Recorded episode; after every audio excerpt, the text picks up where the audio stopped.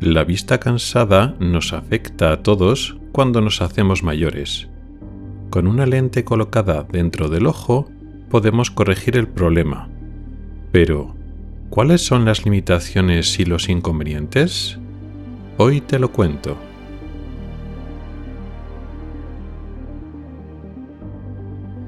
Oculares, el podcast de salud visual con el oftalmólogo Rubén Pascual.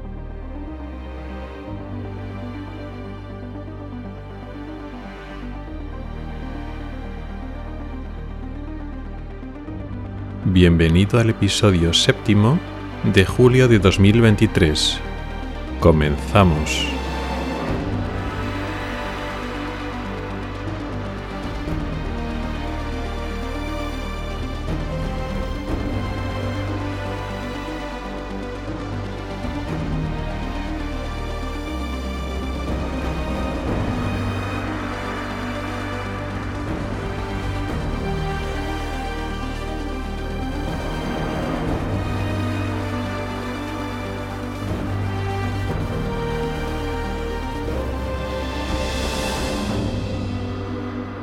Y bienvenido al podcast de Ocularis sobre salud visual y oftalmología.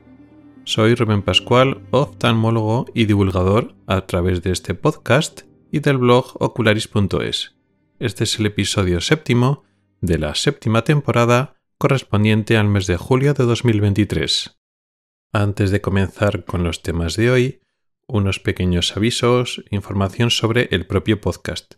Como muchos habréis podido notar si estáis suscritos al podcast o si me seguís en redes sociales, habréis visto que en este mismo podcast o en este mismo canal o feed se han publicado ya varios episodios extra de Ocularis pero que no corresponden a esta serie normal regular. Desde el comienzo de este podcast, hace ya seis años y medio, publico una vez al mes, el uno de cada mes, publicó un programa dedicado a salud visual y oftalmología.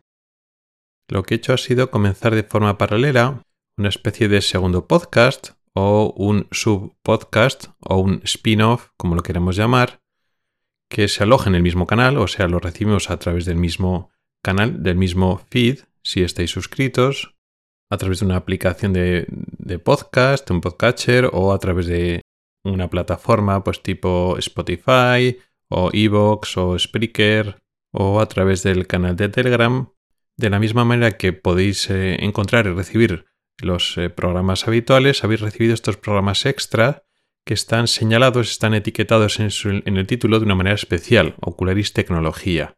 Estos podcasts, estos episodios especiales extra, no se concentran en salud visual y oftalmología como los episodios normales, los regulares, y no estoy publicando una vez al mes, sino una frecuencia mayor y separada.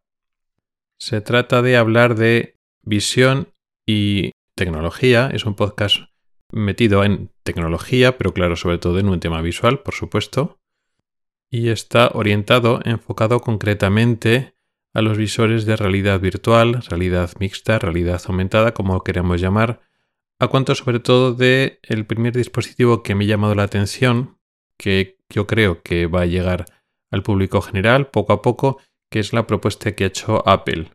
En cualquier caso, si es este nuevo dispositivo de Apple que va a hacer como el iPhone hace unos años, que va a ser la fórmula que va a, digamos, revolucionar el mercado, como lo hizo con los teléfonos inteligentes, o no, no va a ser Apple y va a ser otras compañías, porque también la compañía de, que ahora se llama Meta, que es la de Facebook, también está intentando implantar su metaverso, su solución de realidad virtual y mixta, pero sea Facebook, sea Apple o sea cualquier otro, parece ser que estos dispositivos van a evolucionar y van a revolucionar la forma con la que nos enfrentamos a la tecnología. Y son dispositivos que van a ser mucho más visuales incluso que los dispositivos actuales de pantallas tradicionales del móvil, del ordenador, de las tablets, del reloj. Su conexión, su relación con nuestro sistema visual es muy cercana y creo que aquí, pues los que nos dedicamos a la salud visual, pues tenemos mucho que hablar. Así que si os interesa estos temas de visión y tecnología, no tenéis más que seguir conectados al mismo feed o a las mismas redes sociales o donde me sigáis y encontráis estos episodios habituales regulares de Ocularis, sale por el mismo canal pero están etiquetados de una forma diferente. En el propio título pone Ocularis Tecnología y el número del episodio concreto, pero está separado de estos episodios regulares. Los episodios regulares siguen saliendo el uno de cada mes y tienen su nomenclatura, su número de temporada y su número de episodio, y estos episodios extra o bonus van como aparte. Si estos episodios de tecnología no te interesan y se interesan solo los episodios como este el que estás escuchando, que se enfoca realmente en salud visual, sin mezclar en exceso el tema de tecnología, no pasa nada porque vas a seguir teniendo tus programas habituales, el uno de cada mes, y además los puedes separar perfectamente cuando te llega y los ves porque uno tiene el nombre normal con su temporada y número de episodio y los otros están perfectamente etiquetados en el título, con lo cual sin descargarlos o sin oírlos puedes saber cuál es de un tipo y cuál es del otro tipo. Además, y como este tema da para mucho, me han entrevistado recientemente en el podcast de FacMac, un podcast de tecnología enfocado en el mundo Apple, a cuento de esto, de las nuevos, el nuevo dispositivo de Apple sobre realidad virtual y mixta, y me han hecho preguntas enfocadas en el terreno de los ojos, si son malas para la visión, un poco qué retos, qué dificultades puede tener para nuestros ojos, para nuestro aparato visual. Dejaré en las notas del programa el enlace a esa entrevista por si te interesa. Y ya entrando en los temas de hoy, en la parte del tema principal, en la zona central del programa, vamos a hablar, como ya habéis oído en la introducción, sobre lentes intraoculares para la vista cansada, para la presbicia. Las soluciones que podemos tener para la vista cansada, la solución más definitiva, que es la quirúrgica, vamos a hablar de las desventajas y los inconvenientes que tiene. Pero antes vamos a hablar en la sección de noticias un artículo que acaba de salir en una revista de oftalmología que intenta relacionar o estudiar la relación entre dieta y una modificación saludable de la dieta en la incidencia de glaucoma. Artículos como este sirven para responder la pregunta ¿llevar una dieta más saludable nos protege contra el glaucoma? Y para finalizar, en el apartado de preguntas de los oyentes, me ha llegado una sugerencia para hablar sobre los avisos de precaución que nos dan sobre los dispositivos electrónicos el daño que nos puede hacer a nuestra vista y las medidas que podemos hacer para evitarlo.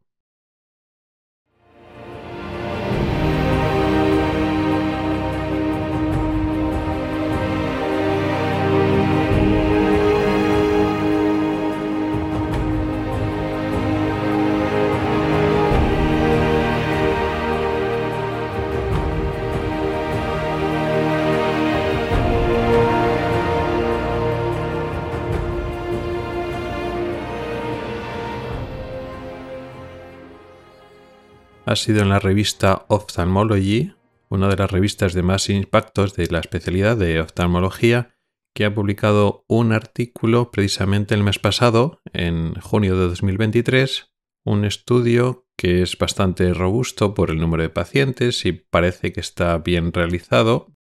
Tiene ciertos aspectos, ciertos inconvenientes que ahora veremos ahora, pero en general es un estudio potente, bien realizado, que estudia, vamos a decir, de forma más secundaria, ¿Qué pasa con la dieta y el glaucoma? Hay ciertas limitaciones iniciales que son importantes para tener en cuenta los resultados de este estudio. Primero que es población estadounidense, que tiene un patrón dietético muy diferente al de otros países como España, y también puede haber diferencias genéticas importantes, étnicas, y el estudio está enfocado exclusivamente en mujeres, esto es así, y también te decía al, principio que este es un estudio, digamos, secundario, porque esto es una iniciativa de una organización que intenta cuidar y mejorar la salud de las mujeres allí en Estados Unidos y ah, hicieron un estudio para modificaciones dietéticas. Y entonces cogieron un grupo muy grande de mujeres, a los cuales a un grupo importante le cambiaron, propusieron cambiar la dieta, pues con más vegetales, frutas y cereales y un consumo más bajo de grasas. Y luego otro grupo similar de la misma población que hicieron un seguimiento en el mismo periodo de tiempo que se usó como grupo control. Y luego estas medidas, este cambio en la dieta, esta modificación de la dieta, que es una medida intervencionista, se ha hecho seguimiento, es un, un estudio prospectivo, y entonces en estos dos grupos poblacionales en los que se ha modificado la dieta el mismo tipo de mujeres en el mismo área geográfica, población, etcétera, que siguió con sus hábitos previos, pues entonces se han hecho estudios varios, no solo de ojos, sino muchos más.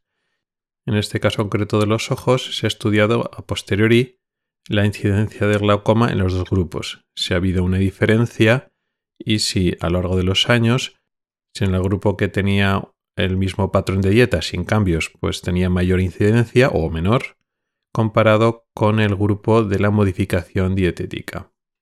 Al final han entrado 9.000 mujeres, 9.300 y algo, mujeres que han modificado su dieta a lo largo de estos años y se comparaban con el grupo control, que no había modificado sus dietas, de unas 13.800, cerca de las 14.000 mujeres. Estos grupos fueron randomizados de forma aleatoria y entraban al grupo de modificación dietética o al grupo de seguir con su misma dieta.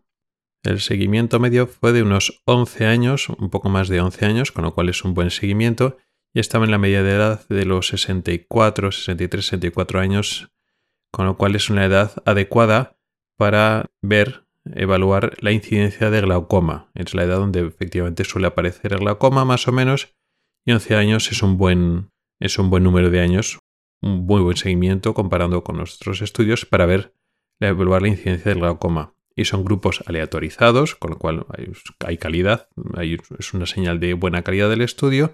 Y pues eso, 9.000 de uno, 13.000 del otro, es un espacio muestral bastante importante como para que los resultados pues tengan cierto peso.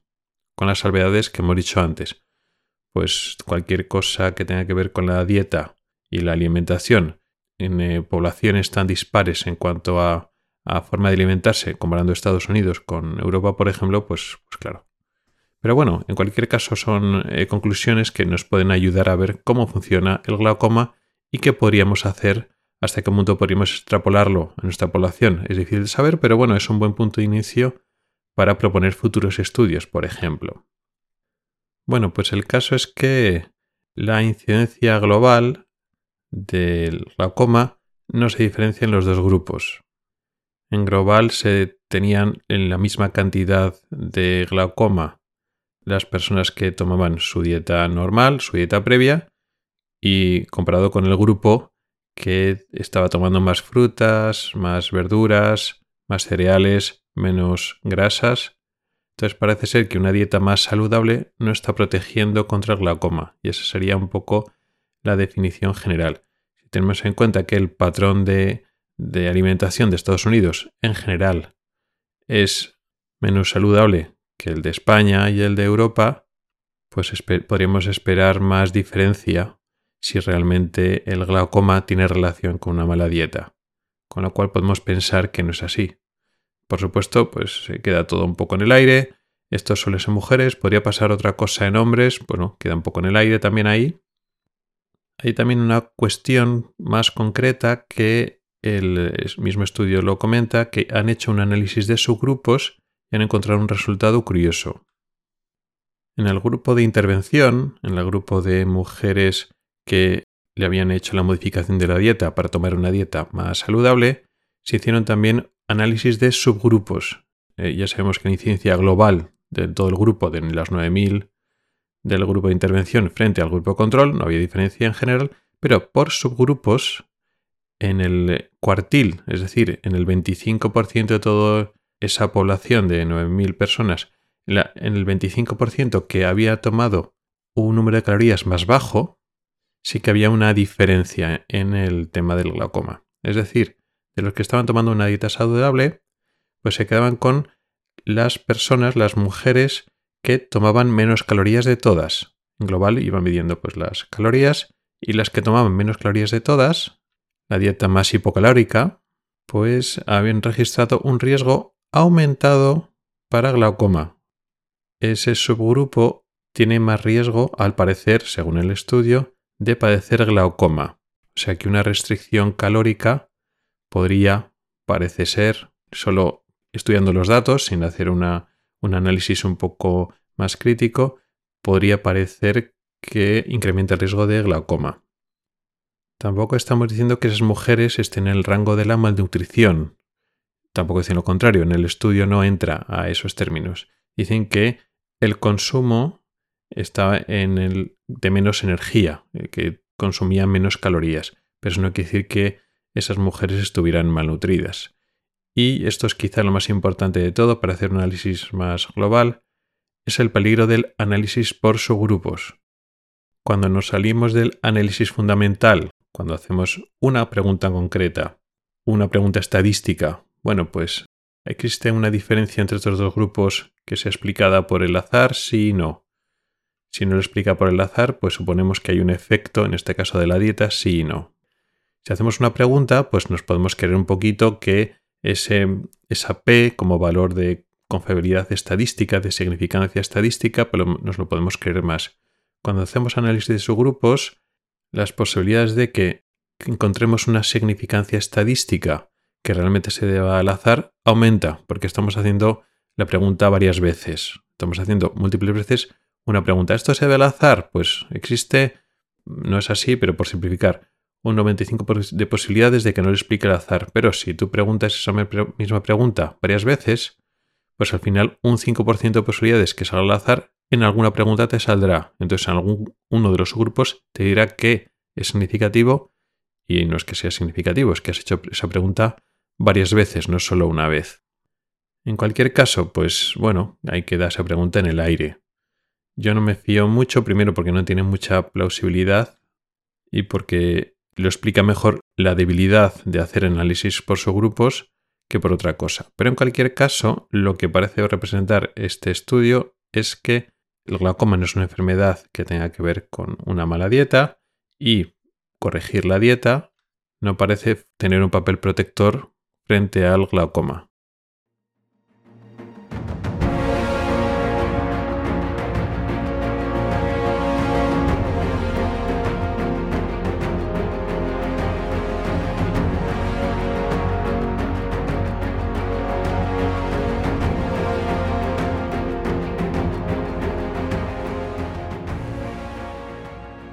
Y ahora entramos en el tema principal de hoy, un tema que como casi todos me lo proponéis vosotros, los oyentes. En este caso ha sido Carmele por correo electrónico que me preguntaba por las lentes intraoculares para la presbicia.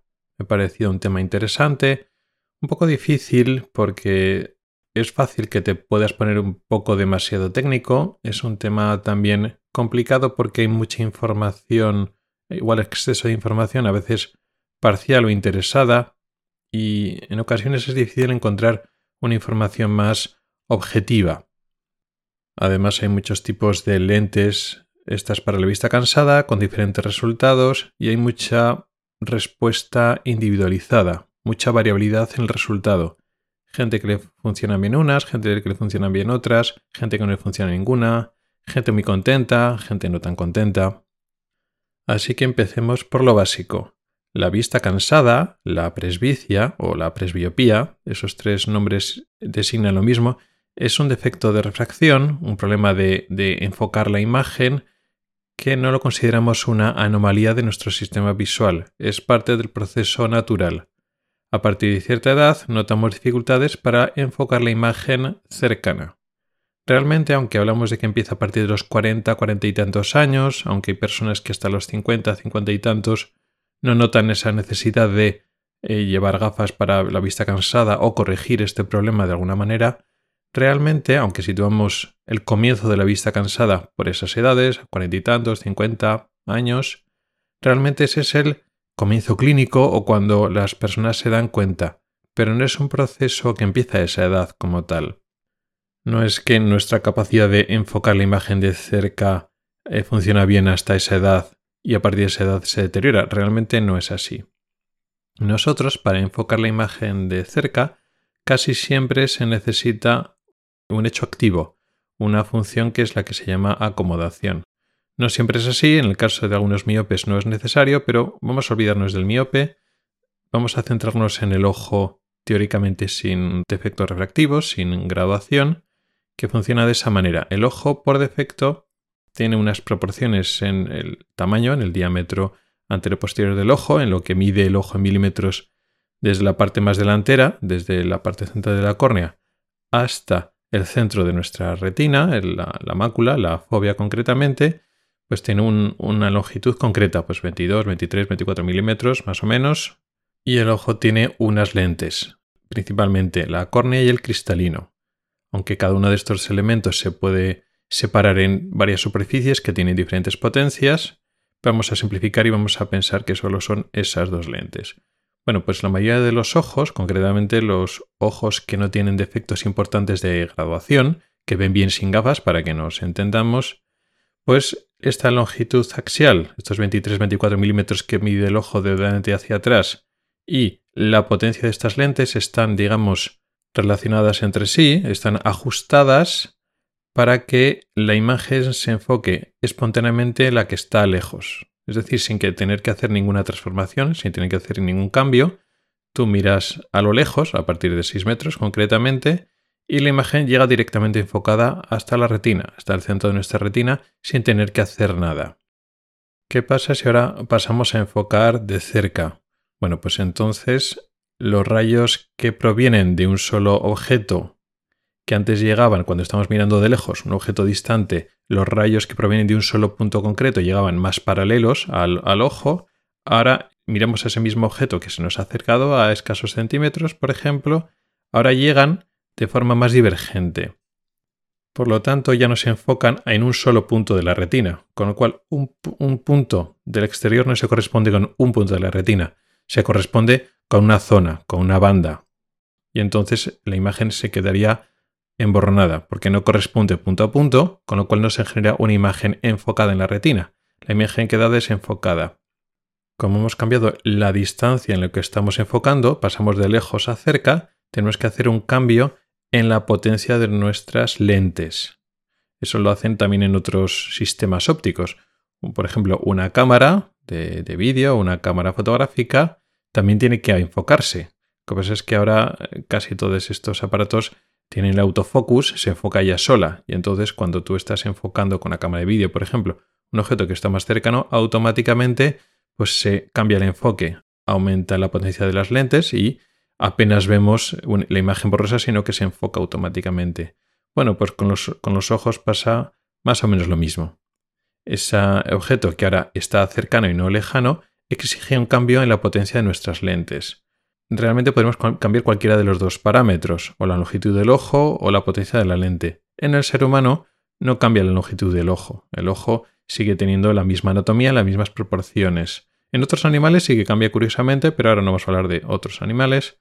En el caso del ser humano y realmente la mayoría de de los animales vertebrados que tienen los ojos como los nuestros, los ojos en cámara, pues cambia la potencia de la lente, concretamente el cristalino.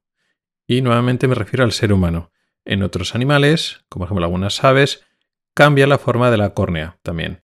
Pero en el ser humano y en la mayoría de los que tenemos ojos como los nuestros, cambia la forma del cristalino, esa lente que tenemos dentro del ojo, detrás del iris, pero delante de la cavidad vítrea, o sea, sigue estando en la parte delantera del ojo, pero justo detrás del iris. Esa lente transparente, invisible a simple vista, cambia la córnea, se vuelve más curva y entonces aumenta la potencia. Es lo que llamamos acomodación. Bueno, pues esta acomodación es la que va a fallar, lo que va a ir fallando poco a poco durante la vista cansada. Pero que hemos dicho antes, falla a partir de los 45-50 años, o sea, nuestra acomodación es estupenda, perfecta, sin cambios, hasta que llegamos a esa edad de los cuarenta y tantos, 50 años. Realmente no. Realmente perdemos capacidad de acomodación desde que nacemos. Es una cosa muy curiosa, pero que los que nos dedicamos pues, eh, en detenimiento a estos procesos concretos de la, de la acomodación, pues lo conocemos muy bien. Un niño de dos años acomoda mucho mejor que un niño de nueve años, por ejemplo. Pero eso no se nota clínicamente. Pues cuando somos muy pequeños somos capaces de acomodar, de enfocar la, una imagen, un objeto que está tan cercano como 2-3 centímetros del ojo, cosa que no hacemos casi nunca, mientras que cuando cumplimos más años, y tenemos 10, 15, 20 años, ya no podemos enfocar a 2-3 centímetros, pero sí a 10-12 centímetros. Y luego cuando estamos mayores, cuando tenemos ya 30, 30 y tantos años, pues a 12 centímetros no podemos enfocar, pero a 20-25 sí. Y entonces digamos que de forma lineal, más o menos un proceso constante a lo largo de la vida, vamos perdiendo capacidad de acomodación y no lo notamos porque normalmente no nos ponemos los objetos muy muy muy cercanos a la cara. Cuando esa distancia de que ya no podemos enfocar tan cercano, ese punto próximo de acomodación, que se llama así, el punto más cercano que todavía podemos enfocar, cuando ya se acerca a la distancia normal de lectura o de cuando estamos manipulando los objetos con la mano, que está en torno a eso, 30 y tantos centímetros, 40, 30, 33 a veces, pues entonces es cuando hablamos de vista cansada. Pero como he dicho, es un proceso que ha empezado desde que nacemos. Pero bueno, nos vamos a olvidar de esto y vamos a quedarnos con el concepto clínico práctico de vista cansada. Lógicamente, cuando tenemos 46, 48 años, nos cuesta un poquito, pero bueno, separándonos un poquito el objeto, poniendo un poquito más de luz, pues nos ayuda. Entonces con 50 años, 50, 50 y es un poco peor, cuando llegamos a 60 ya muy mal, y ya con 65, 70 ya hemos perdido casi toda la capacidad de, nuestra, de nuestro enfoque de cerca, hemos perdido casi toda nuestra acomodación, con lo cual es algo progresivo. Al principio nos afecta más a la capacidad de acercarnos mucho a un objeto para ver cosas muy pequeñas y acercarnos, antes nos servía acercarnos al objeto que queríamos ver y ahora ya nos sirve con eso, 40 y muchos 50 años, pero la distancia media nos va bien. La distancia, pues por ejemplo, una pantalla de ordenador que está un poco más lejos que la del móvil, pues nos funciona. Y cuando estamos viendo la cara una persona que está a 80 centímetros o metro, pues sin problema. Y eso poco a poco lo vamos perdiendo cuando, cuando nos vamos haciendo mayores. Perdemos cada vez más distancia cercana y se va afectando la distancia intermedia.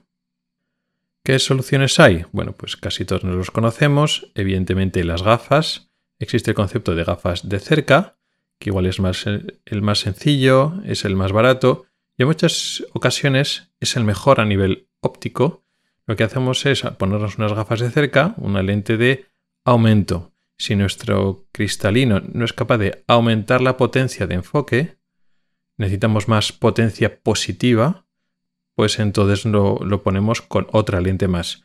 La córnea es una lente multifocal, pues tiene en torno a cuarenta y tantas dioptrías de potencia. El cristalino, pues tiene en torno a 18-20 dioptrías y entonces aumenta en 2-3 dioptrías más para enfocar de cerca.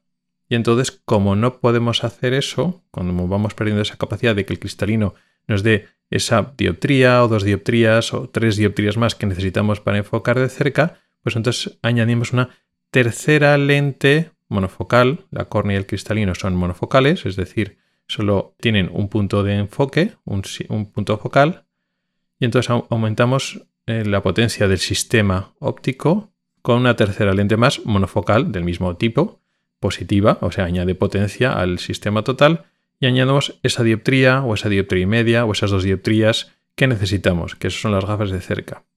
Claro, ¿qué problema hay con las gafas de cerca? Que es cuando queremos mirar de lejos, esa dioptría o dos dioptrías extra para mirar de cerca nos sobra. Tenemos que eliminarla. De forma natural, cuando somos jóvenes, el cristalino se adapta, se relaja y perdemos esas dioptrías. Pero claro, si tenemos delante de nuestra cara las gafas de cerca, miramos de lejos y no vemos bien.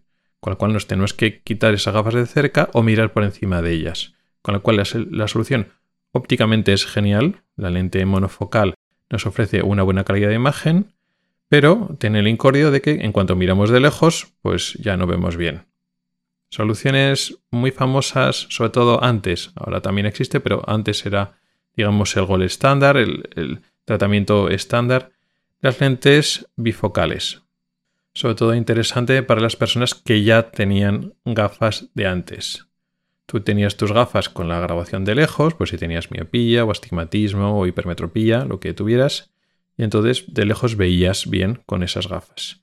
Entonces esa gafa en la parte de abajo tiene especie de otra parte añadida que tiene la grabación que tienes de lejos más el añadido, la adición, esa dioptría, dos dioptrías más positivas para enfocar de cerca. Y entonces para ver de lejos miras por la parte de arriba del cristal y la parte de cerca la parte de abajo del cristal. Una transformación, un refinamiento de esto, son las lentes progresivas, que ahora es un poco el tratamiento más habitual, el más frecuente que utilizamos para corregir la vista cansada. Conceptualmente es muy parecido, la parte de arriba de la lente de las gafas es de lejos y la parte de, de abajo es la de cerca, pero no tiene una raya que diferencie exactamente que se pueda ver la diferencia entre la parte de arriba y la parte de abajo. Estéticamente las progresivas son mejores que las bifocales, pero sobre todo no tiene un salto, con lo cual no, no pega el salto cuando tú pasas de la parte de arriba y la de abajo, y algo quizás es lo más destacado, que entre el enfoque de lejos y el enfoque de cerca hay una transición de la potencia de la lente.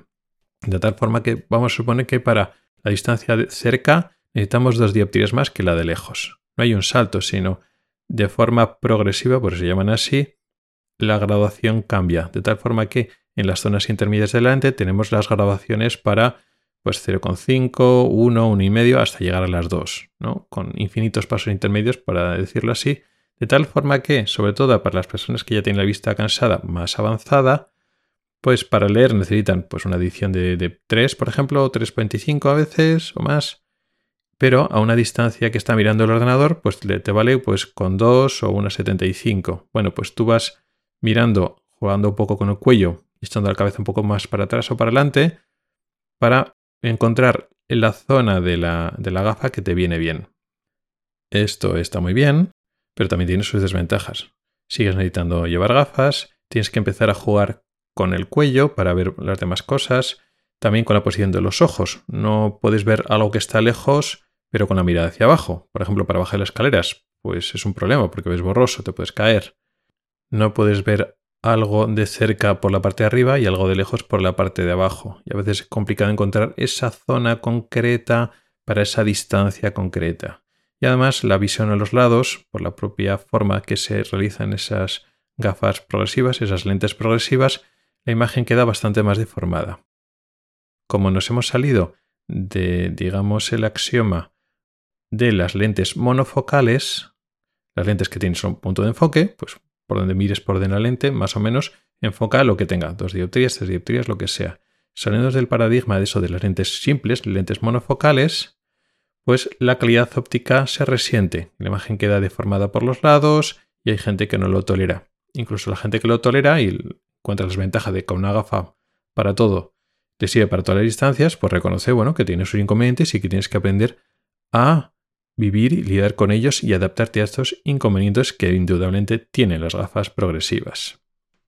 Esta es la solución más normal, la más habitual, la que la mayoría de las personas con vista cansada se busca. La solución con gafas, sean monofocales, gafas solo de cerca, bifocales y sobre todo progresivas.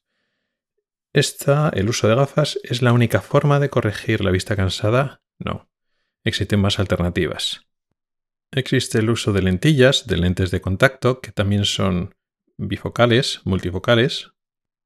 Su uso no está muy extendido porque, bueno, tiene dificultades ópticas de la imagen. Hay gente que está contenta con ellas, por supuesto, pero la mayoría de las personas que las prueban no están muy convencidas. Su uso no está muy extendido.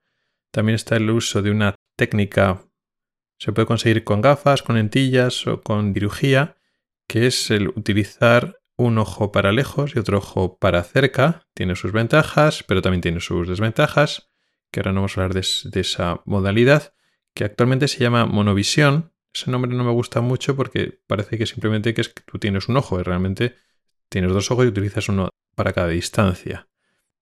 Hace ya unos cuantos años, cuando todavía no había un nombre claro para esta forma de solucionar la vista cansada, eh, se llamaba anfimetropía, que me gustaba más el nombre porque tiene la misma raíz de anfibio. Cuando tú estás en dos medios, pues esto es lo mismo, ¿no?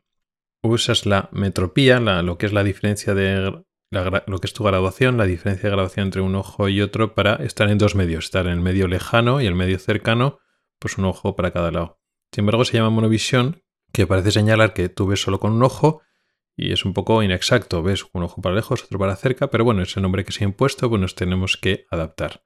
De eso no vamos a hablar hoy tampoco, vamos a centrar en el uso de lentes intraoculares para corregir la vista cansada. Hay dos tipos principales de lentes intraoculares, lentes que podemos introducir en el interior del ojo, no en el exterior, como las gafas o las lentillas, las lentes de contacto, sino que se le colocan dentro del propio ojo, por supuesto con una cirugía, con una intervención quirúrgica. Realmente hay más tipos, pero vamos a centrarnos en dos, las lentes fáquicas y las lentes pseudofáquicas. Faco significa cristalino y hablamos de lentes fáquicas, las que se implantan en ojos que tienen su cristalino, tienen su lente natural y se colocan delante del cristalino pero detrás del iris. Estas lentes se usan para corregir, por ejemplo, miopías altas, aunque también puede corregir a la vez astigmatismos, como igual las más conocidas o las más famosas, más utilizadas ahora son las lentes tipo ICL, pero las lentes fáquicas, estas lentes que se colocan delante del cristalino natural, no se, no se usan en principio para corregir la vista cansada. Las lentes que se utilizan para corregir la vista cansada son las lentes pseudofáquicas, que eso quiere decir pseudo significa falso y facos cristalino, pues son las lentes en el contexto de un falso cristalino, que son las propias lentes las que sustituyen al cristalino y pues eso, eh, serían como el cristalino, pero no son cristalino de verdad, pero hacen la función de. Es decir, extraemos el cristalino y sustituimos el propio cristalino y colocamos en el mismo sitio donde estaba el cristalino, en la cápsula, en el saco capsular, una lente de este tipo. Estas lentes pseudofáquicas, las que se colocan en lugar del cristalino, se utilizan sobre todo, su valor más importante es en el contexto de la cirugía de cataratas. Cuando tenemos que extraer el cristalino, sí o sí, porque el paciente, la persona tiene cataratas, entonces sustituimos el cristalino con una lente una lente pseudofáquica. En este contexto, aprovechando que la persona tiene cataratas y le podemos poner una lente, podríamos aprovechar para corregir o solucionar hasta cierto punto la vista cansada y entonces ponemos una lente pseudofáquica a esta persona que tenía cataratas y además le corregimos la vista cansada. O sin que haya una catarata y sin que sea dentro del contexto de una operación de cataratas, podemos quitar el cristalino que posiblemente no tenga una catarata para operar. El cristalino estaría transparente o con una catarata un poquito de esclerosis, un poquito de cambios en el cristalino, pero no una catarata que te estuviera quitando visión. Y la intención de la cirugía es, primeramente, no corregir una catarata, porque no es para eso, sino solucionar el tema de la vista cansada. Entonces es lo que llamamos cirugía de cristalino transparente, aunque la técnica quirúrgica es casi la misma que si operamos la catarata. Realmente es quitar el cristalino e, esté más o menos opaco o menos opaco, pues quitas el cristalino y lo sustituyes por una lente intracular. Pero en este caso la idea es, la finalidad es refractiva, solucionar la vista cansada, entre otras cosas. El paciente puede tener astigmatismo, miopía y vista cansada. Y entonces, pues con una sola cirugía le solucionas las tres cosas. ¿Qué tipos de lentes intraoculares tenemos? ¿Cuáles existen? Hay de muchos tipos, los podemos dividir básicamente en lentes monofocales, las más utilizadas, que son más o menos igual a las lentes sencillas, son lentes simples o lentes monofocales para gafas que tienes un solo punto de enfoque.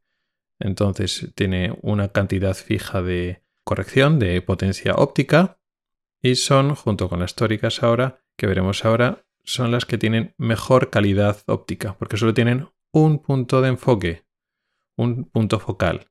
Y entonces todos los rayos se enfocan perfectamente bien a esa distancia de enfoque.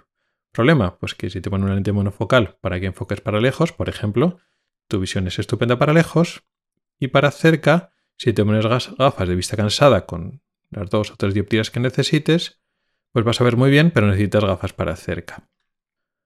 Luego están las tóricas, que son lentes más o menos monofocales, también tienen un punto de enfoque, pero te corrigen el astigmatismo. Y así esa persona, si antes tenía astigmatismo, astigmatismo alto, no, se usan para astigmatismos bajos normalmente, pero hasta astigmatismos un poco más altos se puede utilizar estas lentes tóricas. Alguien se preguntaría, claro, con la lente tórica me pueden corregir el astigmatismo, pero no hay lentes que además me puedan corregir la miopía o la hipermetropía. Claro, las lentes monofocales que acabo de explicar también te corrigen la miopía y la hipermetropía. ¿Cómo es eso? Bueno, la hipermetropía y la miopía se llaman defectos de grabación esféricos. Hay un problema en la potencia de la lente. Cuando nosotros somos miopes, nuestro sistema de lentes tiene un exceso de potencia, digamos que enfoca demasiado. Y el hipermétrope es al revés, le falta potencia. Nosotros cuando colocamos una lente monofocal es una lente esférica. Añade potencia si es positiva o quita si es negativa, pero bueno, casi todas las lentes intraoculares son positivas. Añade potencia en todos los meridianos.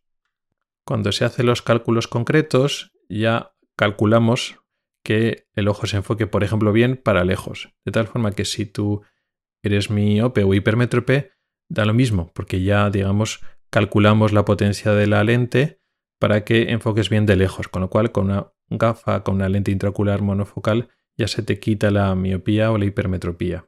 Simplemente que los miopes, pues si por ejemplo las lentes intraoculares que suelen meter son de 22, 23 dioptrías, por ejemplo, un miope pues igual es de 15, 16, necesita menos potencia para compensar porque digamos la córnea ya tiene demasiada y al revés, cuando uno es hipermétrope, pues necesita lente de 28 o 30 dioptrías porque le faltaba más y entonces le tienes que poner más. Con lo cual, con las monofocales solucionamos la miopía y la hipermetropía automáticamente, pero solo tenemos una distancia de enfoque. Si enfocamos bien de lejos, necesitamos gafas de cerca. Si, enfocamos de cerca, necesitamos gafas de lejos. Las tóricas son iguales que las monofocales, pero pueden corregir un astigmatismo. Pero a nivel de enfocar de cerca y de lejos tenemos el mismo problema, tenemos solo un punto de enfoque. Y a partir de entonces, dejando ya estas soluciones más simples, ópticamente muy buenas, pero con la necesidad de corregir, normalmente con gafas, el enfoque, la diferencia de enfoque cercano o lejano, luego tenemos las opciones de lo que es el tema de hoy, que es las lentes para corregir la vista cansada.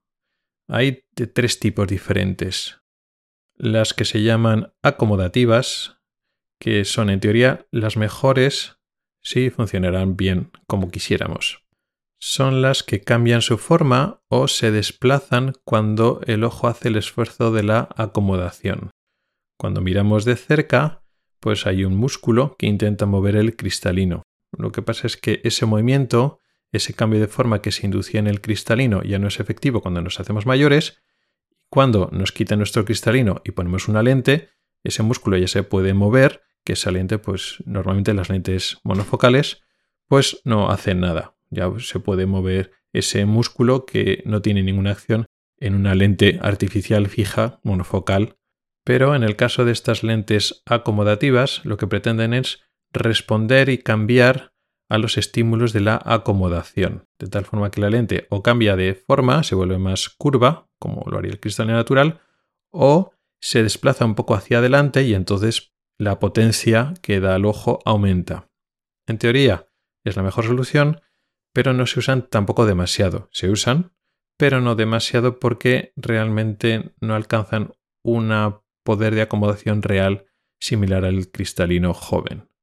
Con lo cual, pues bueno, tiene cierto poder algunas de que le dan un poquito de potencia extra, pero no es suficiente en la mayor parte de los casos. Con lo cual, aunque teóricamente es una solución mejor, la óptima, pues cuando encuentren, si encuentran una lente acomodativa que realmente acomoda dos y tres dioptrías cuando lo tiene que hacer, pues barrerá y será la mejor solución, porque actuaría como una lente monofocal de potencia variable, que es lo que es el cristalino natural. El cristalino natural es una lente que actúa en cada instante como una lente monofocal, es decir, siempre tiene un punto focal en un instante concreto, solo que ese punto focal cambia y se puede aumentar y disminuir. Las lentes monofocales y tóricas tienen un solo punto focal, con lo cual ópticamente estupendas, pero no cambia, no se adapta, con lo cual no es una solución para enfocar a diferentes distancias. Hace falta de forma extra pues unas gafas o cualquier solución externa al ojo. Las lentes acomodativas funcionan como una monofocal en cuanto a calidad óptica. El problema es que esa variación de potencia que necesitamos más, necesitamos menos, se queda corta. No es suficiente, con lo cual seguiremos necesitando gafas muchas veces. Las otras dos lentes que nos quedan, las multifocales, que son más importantes, y las que tienen una profundidad de foco aumentado, el problema es que no funcionan como las, monofocales o derivadas de monofocales. No tienen un punto focal en toda la lente en un momento concreto. Con lo cual la calidad óptica, el resultado óptico de la imagen que obtenemos nunca va a ser tan bueno. ¿Cómo funcionan las multifocales? Que normalmente, aunque se llaman multifocales, sobre todo los más tradicionales son bifocales, que tienen dos distancias de enfoque pues pueden ser parecidas al concepto de bifocal de las gafas o progresivas de las gafas, pero de forma diferente. En la propia lente hay áreas que enfocan de lejos y áreas que enfocan de, cerca, parecidas a las bifocales, a las de gafas, las gafas bifocales.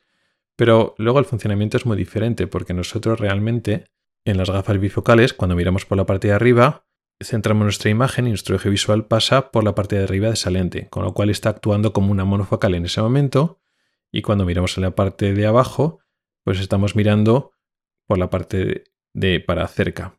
Entonces una lente bifocal es como si lleváramos una gafa de lejos y otra de cerca, una puesta encima de otra. Solo que en vez de ser dos gafas, pues está montado en el mismo cristal.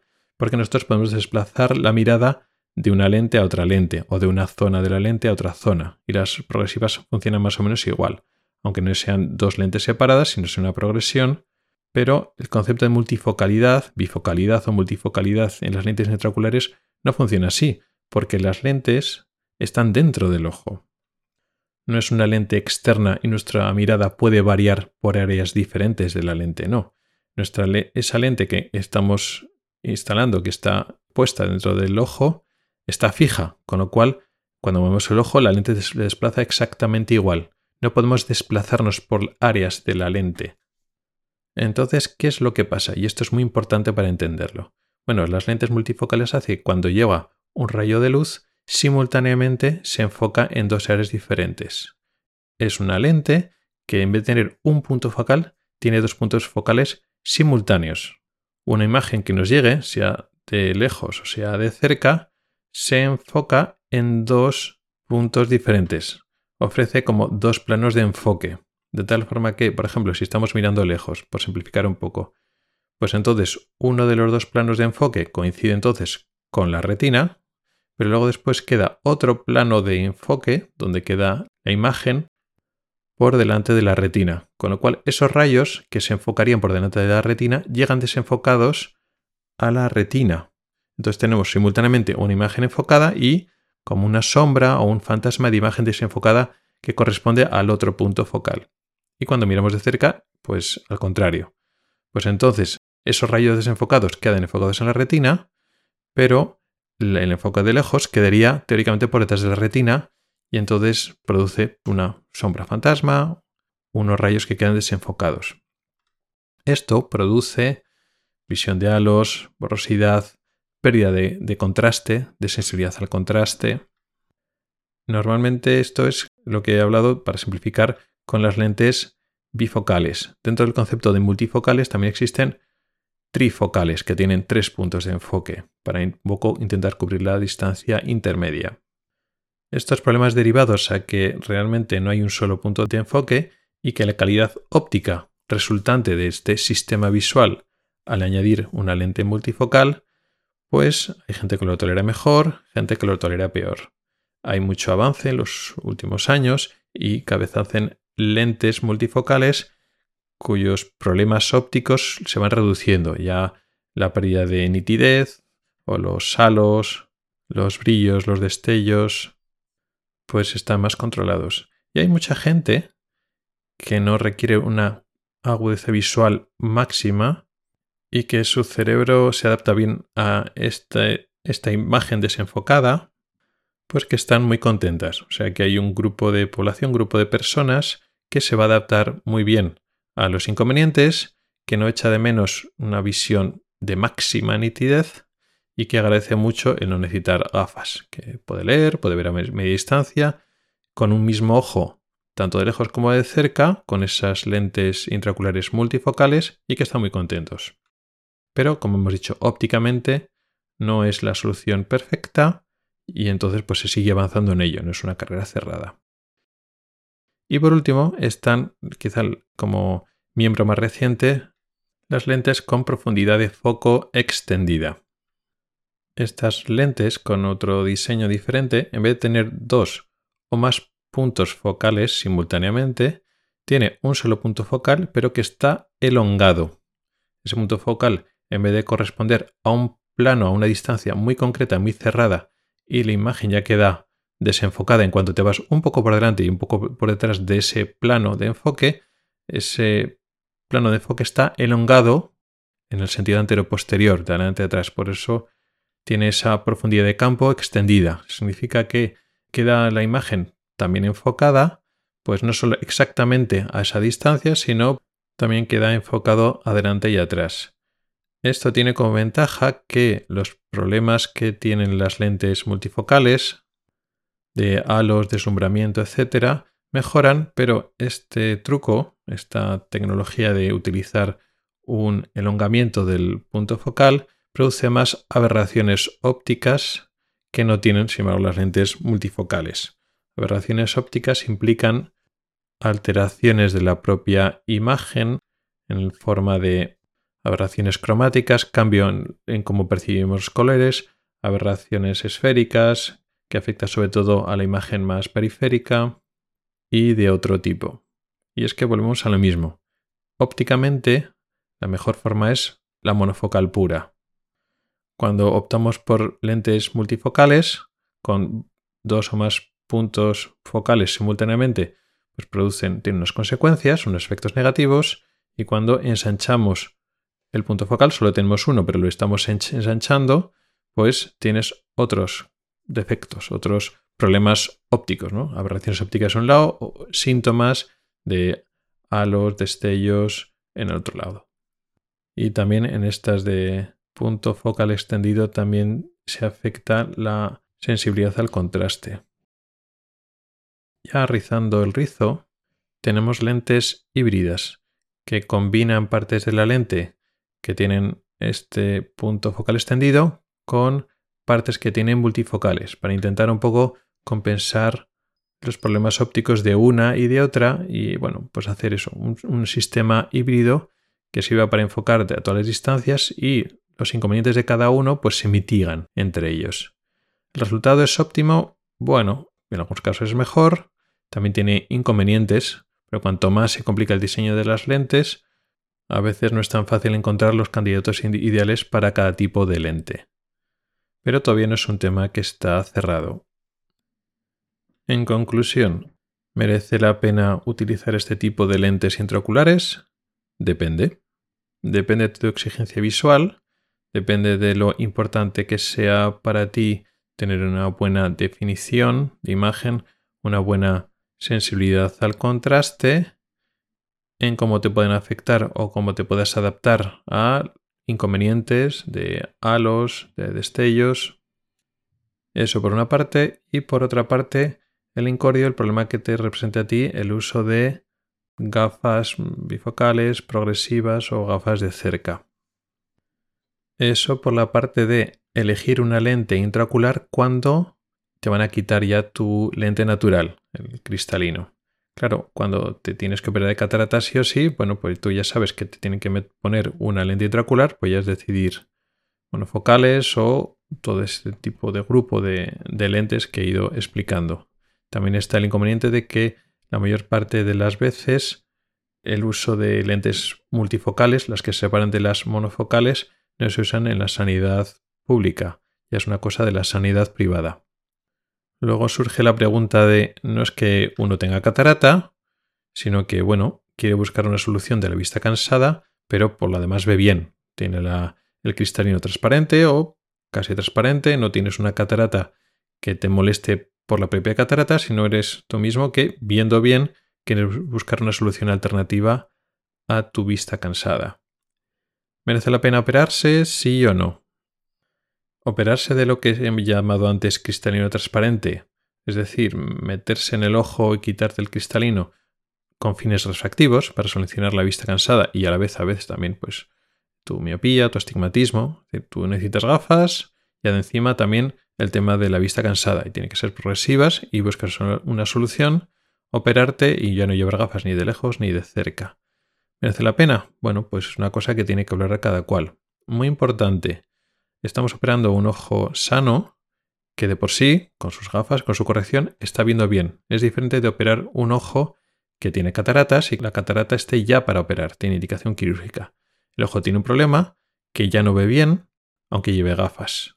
Entonces estás solucionando un problema haciendo una intervención que tiene sus riesgos, pero la tienes que hacer porque si no ese ojo no ve. Y en ese contexto, el hecho de utilizar una u otra lente, de otras formas tienes que poner una lente dentro del ojo. Entonces no estás indicando una cirugía con los riesgos que tiene para solucionar un problema de gafas. Estás indicándola porque ese ojo no ve por la catarata. Entonces es otro concepto muy diferente. Aunque la técnica quirúrgica sea casi la misma, digamos que la intencionalidad en la indicación y la valoración de riesgos es totalmente diferente. ¿Existen riesgos durante la operación? Sí. Existe el riesgo de infección grave que se llama oftalmitis, desprendimiento de retina, una hemorragia masiva. Esas complicaciones son muy graves, pero hay otras complicaciones no tan graves. Pero también hay que pensar a largo plazo, un ojo que se le ha quitado el cristalino, sea cataratas o cristalino transparente, si se te ha quitado el cristalino, ese riesgo, ese ojo tiene ya un riesgo aumentado de padecer desprendimiento de retina para el resto de tu vida. Es un riesgo bajo, pero existe. De hecho, se llama desprendimiento de retina pseudofáquico, el que es, vamos a decir, secundario o el que ocurre en ojos que previamente se han operado del cristalino, de cataratas o, aunque no tuvieras cataratas, te han quitado tu cristalino, te han puesto una lente ocular y eso supone un riesgo de desprendimiento de retina. Si no, cuando una persona se desprende de retina, ocurre sobre todo por un traumatismo, por otras enfermedades en el ojo, como la diabetes o otro tipo similar, por tu miopía o porque te has operado de cristalino. Y hay que entender ese riesgo. ¿Eso quiere decir que operarse está mal? No, pero hay que tener en cuenta que ese riesgo lo tienes para toda la vida, sobre todo si te operas siendo relativamente joven. Porque claro, cuando te operas de cataratas, pues a edades normales, a partir de sesenta y tantos, 70, 80 años, claro que existe ese riesgo, pero te quedan menos años de vida para que se te desprenda la retina. Sin embargo, si te operas con 50 años, te quedan muchos años de vida para que se te desprenda la retina en algún momento del futuro. Con lo cual hay que valorar la importancia que tiene para ti el no necesitar gafas otras soluciones no agresivas con el ojo, no quirúrgicas, o el implantarte una lente de este tipo para solucionar el tema de la vista cansada.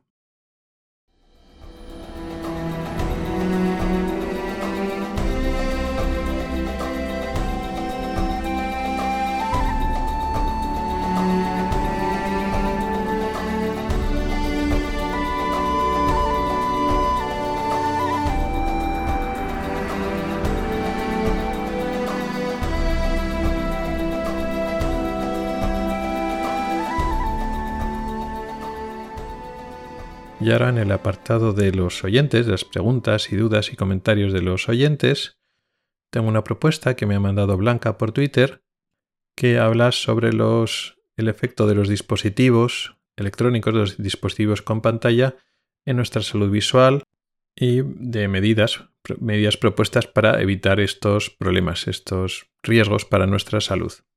Este tema es de mucha actualidad, muy recurrente.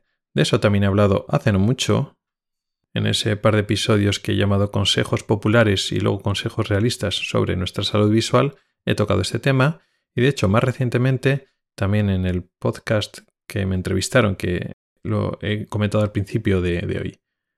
En el podcast de FacMac, donde también preguntaban sobre los dispositivos de realidad virtual, concretamente el de Apple, pero podemos generalizar, el efecto que tienen esas pantallas sobre los ojos también tiene un poco relación con esto. Y el problema de estas, esto que nos pueden contar, que nos lo podemos leer, como eh, aviso de riesgos y recomendaciones, que mezclamos muchas cosas.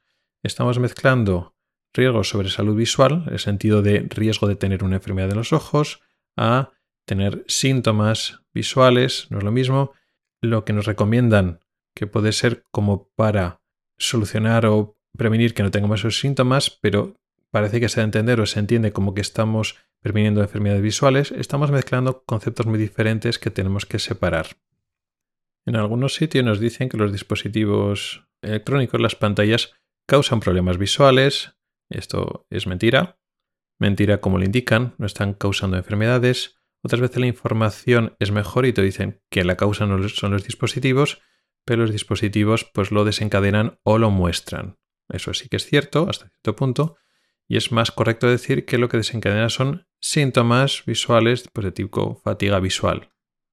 Y entonces se ofrecen recomendaciones como por ejemplo colores de la pantalla claros y mates, o caracteres bien definidos, imagen de la pantalla estable, que podamos ajustar el brillo y el contraste de la pantalla. Claro, todo eso depende de la calidad de la pantalla, de la calidad o el diseño de los programas, de las aplicaciones que estamos utilizando, y que muchas veces eso no lo podemos cambiar mucho. Y a veces el hecho de que nosotros podamos regular el contraste o el brillo, realmente muchas pantallas ya se autorregulan solas, tienen el propio dispositivo sensores de, luz y ajustan el contraste y el brillo en función de la luz ambiente, con lo cual no tenemos que hacer nosotros. Otra recomendación es sí que tiene que ver con la calidad de la imagen de la pantalla, pero sí que depende de nosotros. Cómo mantener la pantalla limpia, sobre todo, claro, en, el uso de las pantallas táctiles, pues tablets, móviles, pues que al final la grasilla de nuestros deditos van eh, deteriorando la imagen de la pantalla, pues eso ayuda, claro. Todo eso depende que una calidad de la imagen esté bien contrastada, clara, para que nos cansemos menos, ¿vale? Eso sí.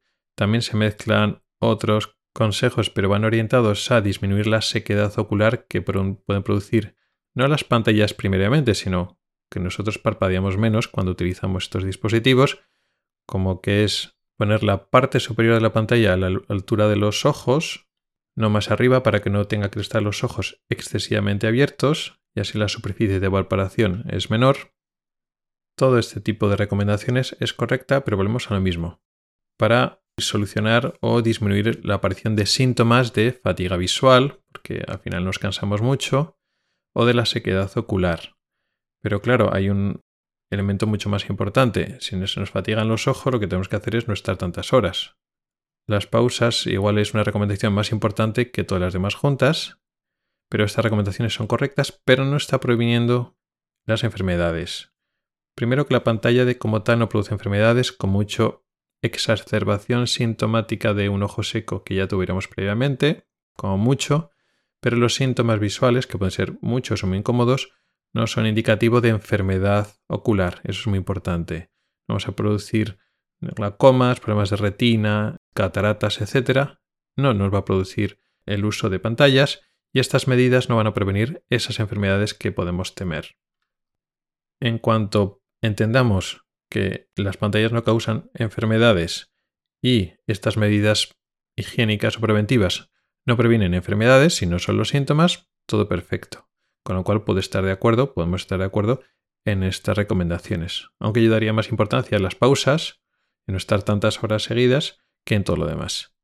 Pero también a veces podemos leer, y eso sí que está mal, recomendaciones que están mal, que no son correctas. Por ejemplo, lo de usar gafas para ordenador. Las gafas esas famosas que filtran una parte de la luz azul.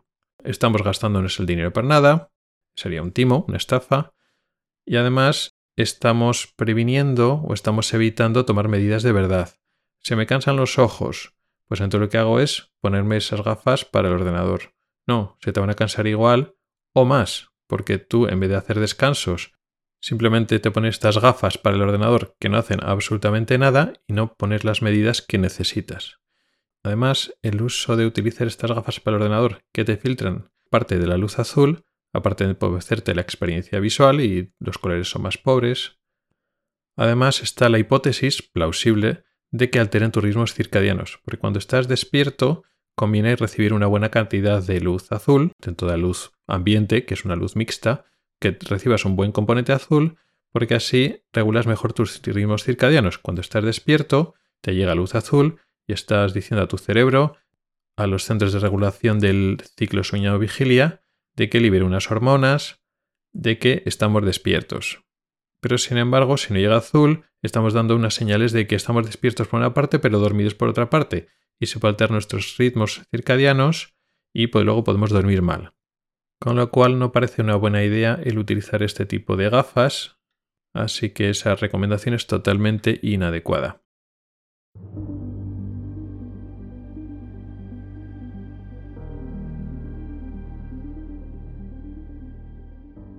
Y poco más. Hoy ha sido un episodio interesante en cuanto a hablar de un tema fundamental que todo el mundo lo, padecemos o lo vamos a padecer, como es la vista cansada, la presbicia, y las soluciones que ya llevan muchos años de moda, muy emergentes, van cambiando, podemos leer información, publicidad sobre ello.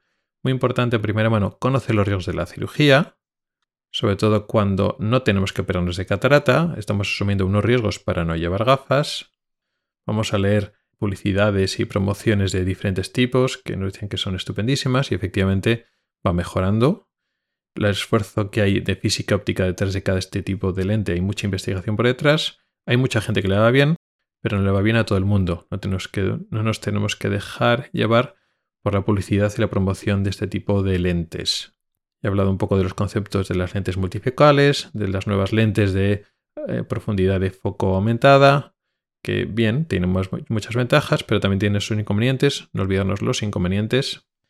Y así, a la hora de decidir si operarnos o no primero y qué lentes tenemos que decidir, aparte de la información concreta que nos puedan dar, conocer de forma genérica, pues que, bueno, siempre hay riesgos y siempre hay posibles desventajas cuando tomamos este tipo de decisiones. Luego al final del programa hemos vuelto a hablar de dispositivos electrónicos y problemas visuales, un poco para desmentir lo que nos van diciendo cada vez.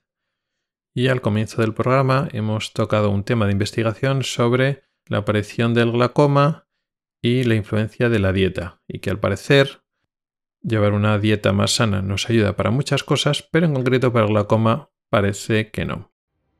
Y con esto llegamos al final del podcast de hoy. Muchas gracias por el tiempo que has dedicado a escucharme.